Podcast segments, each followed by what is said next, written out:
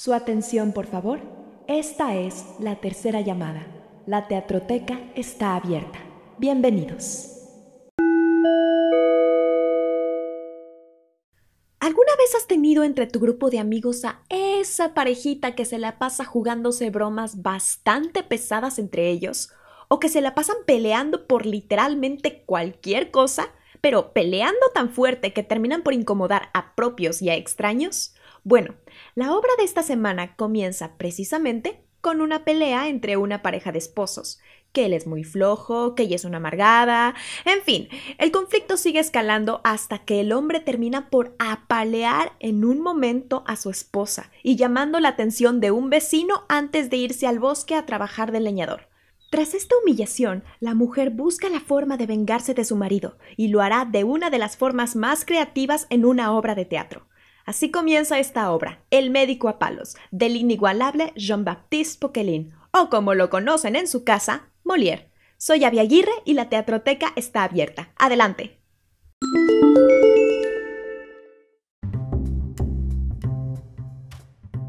Después de que la pelea haya terminado muy mal para ella, Martina, la mujer del inicio de la obra, piensa en una forma de vengarse de su marido, Sganarelle, a quien en la traducción original al castellano renombraron como Bartolo, porque, como verán, los dos nombres son muy parecidos.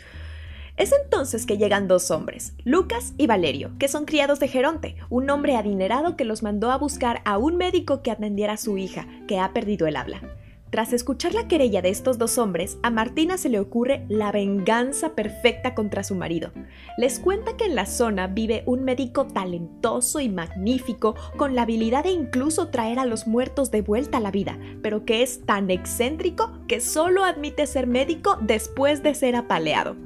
Cuando los criados le preguntan el nombre de tal prodigio de la medicina, Martina les da el nombre de su marido, Valeria y Lucas se internan en el bosque y encuentran a Esganarel tomando un descanso de su trabajo, cuando le solicitan sus servicios de médico. Cuando Esganarel les dice que están equivocados y que él no es médico, los dos sirvientes ejecutan el plan B. Lo apalean hasta que Esganarel acepta ser médico solo para que lo dejen de golpear. Cuando los sirvientes le explican el caso de la hija de su amo, Sganarelle acepta tratarla, ya que le darán una cuantiosa suma de dinero a cambio.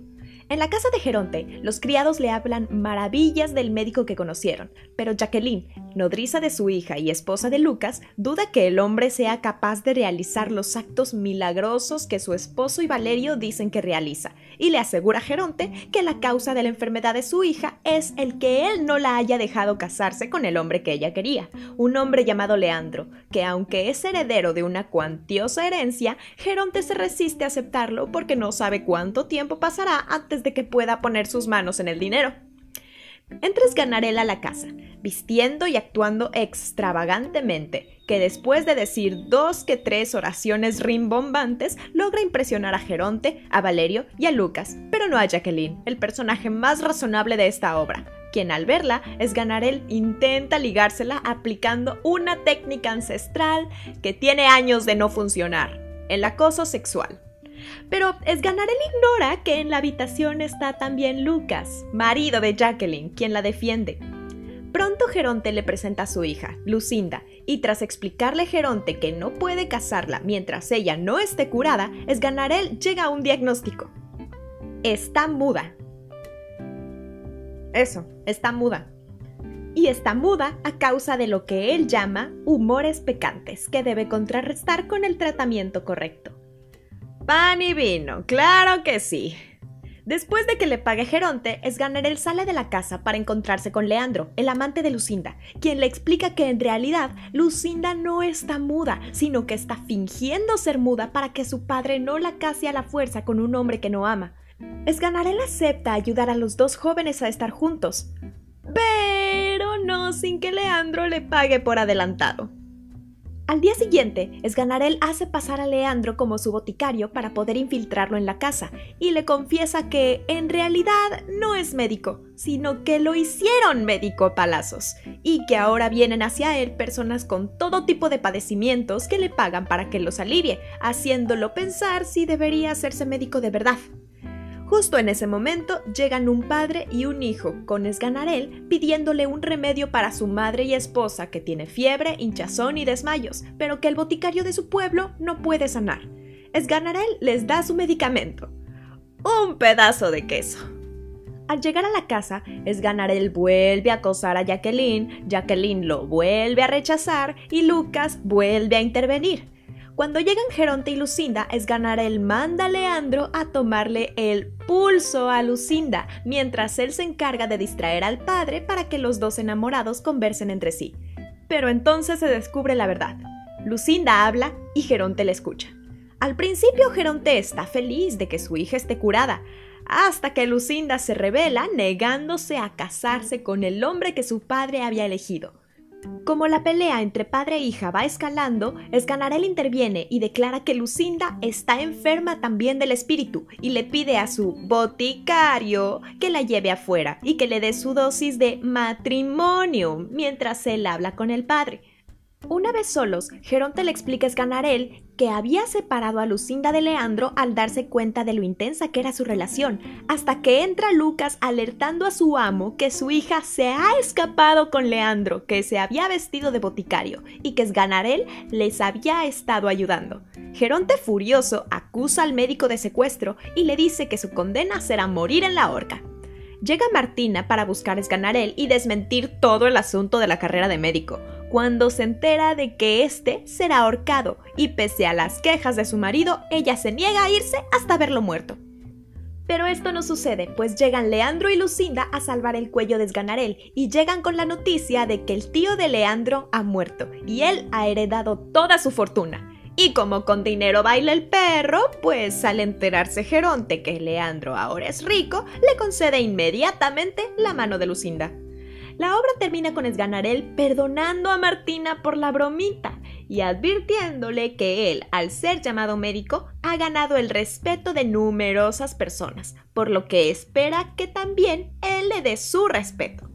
Ahora hablemos un poco del autor de esta obra, Jean-Baptiste Poquelin, o como es mejor conocido, Molière.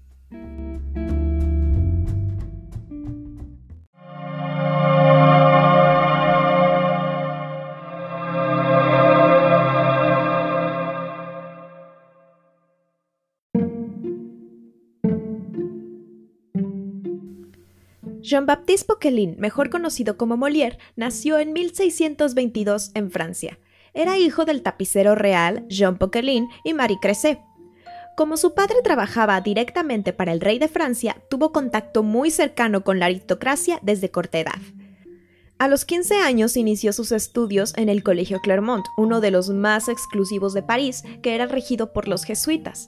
A ellos debió su formación clásica y humanista, de la que posteriormente se vio influenciada su obra. Aunque estudió leyes y durante algún tiempo se desempeñó como ayudante de cámara del rey Luis XIII, al heredar el puesto de su padre como tapicero real, abandona el puesto, y cuando conoce y se relaciona con la familia de comediantes Bellard, adopta su seudónimo. El origen del nombre de Molière es un misterio. Algunas versiones dicen que Molière era una marca de vinos que le encantaba al autor, otra versión dice que durante su juventud circulaba una novela de un tal Molière de Sartine, que él leyó con entusiasmo y de ahí adoptó el seudónimo. En 1659 escribió Las Preciosas Ridículas, la cual es considerada la primera obra de teatro francés moderno y con la que obtuvo la protección del rey Luis XIV, quien autorizó a llamar a su grupo de teatro Compañía de Monsieur y a representar en la sala del Petit Bourbon junto al Louvre con El Tartufo en 1664, que era el retrato de un hipócrita que engaña a su piadosa familia, sin embargo, escandaliza a toda la sociedad francesa y a partir de ahí la Iglesia le prohíbe a la población ver y leer las obras de Molière bajo pena de excomunión. Y es que en sus obras criticaba salvajemente a los falsos sabios, la mentira de los médicos ignorantes, a la iglesia y a los burgueses enriquecidos.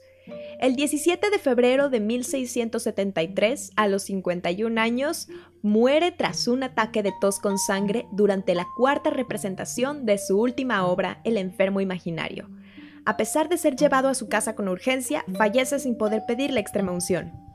Debido a los remordimientos que la iglesia guardaba contra él y que en aquel momento la carrera de actor era vista como inmoral, se le prohíbe enterrarlo. Sin embargo, con la ayuda del rey Luis XIV, su esposa logra llevar a cabo el entierro, durante la noche, en un cementerio destinado a los niños que no habían sido bautizados a la hora de su muerte.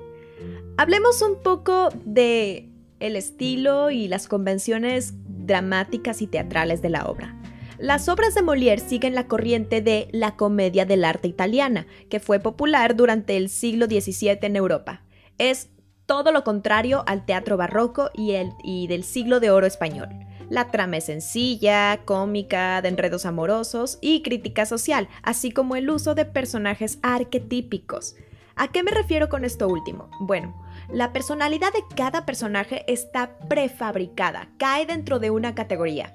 Estas categorías son los sanis y los vecchios, es decir, los criados y los amos. Los sanis principales vienen a ser el arquetipo de arlequino, briguela, pulcinella y colombina, mientras que los vecchios son el pantalón, el capitano y el dottore. El arquetipo de cada personaje definía no solo su personalidad, sino también su vestuario, pues se acostumbraba que los actores de la comedia del arte llevaran máscaras para expresar las personalidades del personaje en lugar de maquillaje. Hablemos de los arquetipos en los que cae cada uno de los personajes de esta obra. Empecemos con los Anis. El protagonista de esta obra cae en el arquetipo de Arlequino, en la categoría de los Anis. Es pícaro, astuto, necio, causante de los, enredos y las peleas, y siempre está tratando de mejorar su salario. Es decir, le pide dinero no solo a Geronte, también a Leandro y a los pacientes que vienen de lejos le pide dinero a todo el mundo. En esta obra hay dos personajes que caen en el arquetipo de Colombina, que son Martina y Jacqueline, ya que este arquetipo es una Sani pícara, burlona y busca pleitos, pero que sufre de las insinuaciones de otro personaje que confunde su coquetería con interés amoroso. Pulcinella y Briguela vienen siendo los dos sirvientes de Geronte, Valerio y Lucas. El arquetipo de Pulcinella tiene un carácter resignado, con pensamientos profundos, pero apaleador y apaleado al mismo tiempo, como lo es Valerio. Y Briguela era pícaro y se entrometía entre el arlequino, que viene a ser Sganarelle, y Colombina, que viene a ser Jacqueline. Hablando de los vecchios, en esta, e, en esta obra solo hay uno en escena, que viene siendo Geronte. Él cae en el arquetipo de Pantalón, que es el arquetipo de un personaje viejo, avaro y presumido. Aunque no aparecen en esta obra, vale la pena mencionar los otros dos arquetipos de vecchios, que eran el capitano y el dottore. El capitano era una parodia del soldado español que estaba presente en las tierras italianas de la época. Era una parodia de el clásico conquistador. Era bravucón, fanfarrón y cobarde al mismo tiempo mientras que el Dottore era el arquetipo de un personaje necio, viejo, glotón, que balbucea y es callado aunque siempre quiere expresar su opinión. Estas son las dos categorías de personajes arquetípicos, los Vexios y los Anis. Pero Lucinda y Leandro, si lo pensamos bien en esta obra, no caen en ninguna de estas categorías. Entonces, ¿qué pasa con ellos? Bueno, había una tercera categoría, los enamorados. Estos personajes eran los únicos que no llevaban máscara porque eran los únicos que no escondían sus sentimientos. A menudo, como es el caso de esta obra, el conflicto principal era que tenían que hallar la forma de estar juntos, ayudados por los Anis. Otra característica de la comedia del arte es que una función nunca era igual eh, a la anterior y nunca iba a ser igual a la siguiente. ¿A qué me refiero con esto? Bueno, en la comedia del arte, al contrario de otras corrientes como el teatro isabelino de Shakespeare o el teatro clásico de Sófocles, dejaba lugar a la improvisación, que era que sus actores pusieran de su cosecha en cada función, que ninguna fuera la misma, y también que el actor manejara un mismo tipo de personaje durante toda su vida. Es decir, una vez que era arlequino, ya era arlequino hasta que se jubilara. Otra convención común de la comedia del arte es la interacción con la audiencia y la incorporación incluso de actos acrobáticos para hacer más entretenida la obra o más emocionante la obra. Pues al ser obras que no iban dirigidas a la, a la, aristocracia, que eran más dirigidas al pueblo que no sabía leer, que no estaba educado, pues tenían que encontrar la manera en la que el pueblo encontrara al teatro divertido o atrayente. Y pues, entendible. Y no lo iban a lograr con palabras rimbombantes como el barroco. Como lo hemos visto anteriormente, aunque la corriente de la comedia del arte es una corriente cómica, vaya la redundancia, es una corriente satírica, cargada de una crítica social muy fuerte. En este caso es en contra de los falsos intelectuales que acostumbran que acostumbraban en aquella época a engañar a la población fingiendo ser médicos o doctores para sacarles dinero pero también hace crítica y sátira del machismo en varias formas, aunque no lo parezca. Ya habíamos hablado en el episodio anterior de La fierecilla domada que las comedias son a menudo críticas y que no había que tomárnoslas a pecho.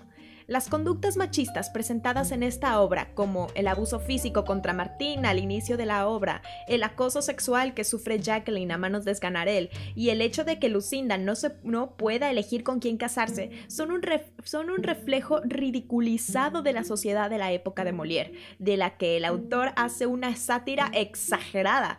Es decir, no por nada se ganó el desprecio de la sociedad conservadora de la época. Ya hemos hablado de su valor teatral, Ahora hablemos un poco de su valor literario. Aunque no se ubica en su época, a Molière se le considera dentro de la corriente literaria del neoclasicismo. Esta corriente es todo lo contrario, como ya lo habíamos hablado, al barroco. Es simple, poco ornamentada y llena de aspectos como la ironía, el sarcasmo, el humor y lo grotesco. Mientras que el barroco seguía la doctrina religiosa, el neoclasicismo seguía por la razón. Esto lo hacían también los escritores clásicos griegos. De hecho, eh, la corriente se llama neoclasicismo porque busca rescatar las convenciones que se vivían en la antigua Grecia. Eh, de hecho, una de las grandes inspiraciones para Molière fue uno de los más grandes cómicos griegos, que era Aristófanes. Se debate entre el querer y el deber. Y este debate surge en los personajes de Lucinda y Leandro al querer casarse y no poder. Y el debate también surge en algún momento en Esganarel, al no saber si debería seguir con la farsa de médico, aunque como ya lo habíamos dicho antes, con dinero baila el perro. O sea, este debate se soluciona en cuanto Geronte y Leandro le muestran unas cuantas monedas. ¿Recuerdan en episodios anteriores cuando hablábamos de Sófocles que el teatro era usado como medio de enseñanza cuando no había internet? Bueno, el neoclásico vuelve a adoptar esta costumbre, ya que sus obras suelen, suelen, tener un fin didáctico, un fin moral, deben dejar una enseñanza.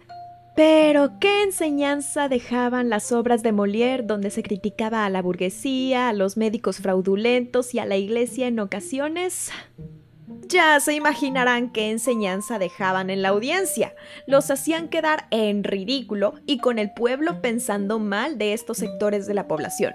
Por eso, al presentar Tartufo, una obra bastante polémica, se le vino encima pues toda la alta sociedad y trataron de censurarlo. Si no lo silenciaron totalmente fue porque era el protegido de Luis XIV, también llamado el Rey Sol, conocido por rechazar las ideas conservadoras de sus predecesores y gozar de las artes.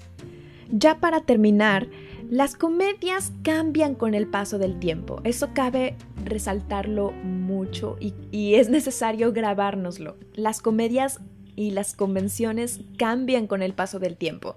Hemos visto que una comedia del teatro isabelino de Shakespeare no es igual a una comedia francesa neoclásica que sigue las convenciones de la comedia del arte. Cada una tiene su estilo, sus costumbres, sus tradiciones para transmitir las ideas y opiniones de sus autores, ya sea de forma satírica y metafórica o de forma literal y cada una aporta un importante valor histórico, artístico y cultural para comprender a la sociedad y a la comunidad teatrera de la época. Esto ha sido todo por mi parte. No olviden seguirnos en Facebook e Instagram y también en YouTube. Estamos como Teatroteca Podcast. Muchísimas gracias por haber llegado hasta aquí. Yo soy Avia Aguirre y la Teatroteca está cerrada. Hasta la próxima.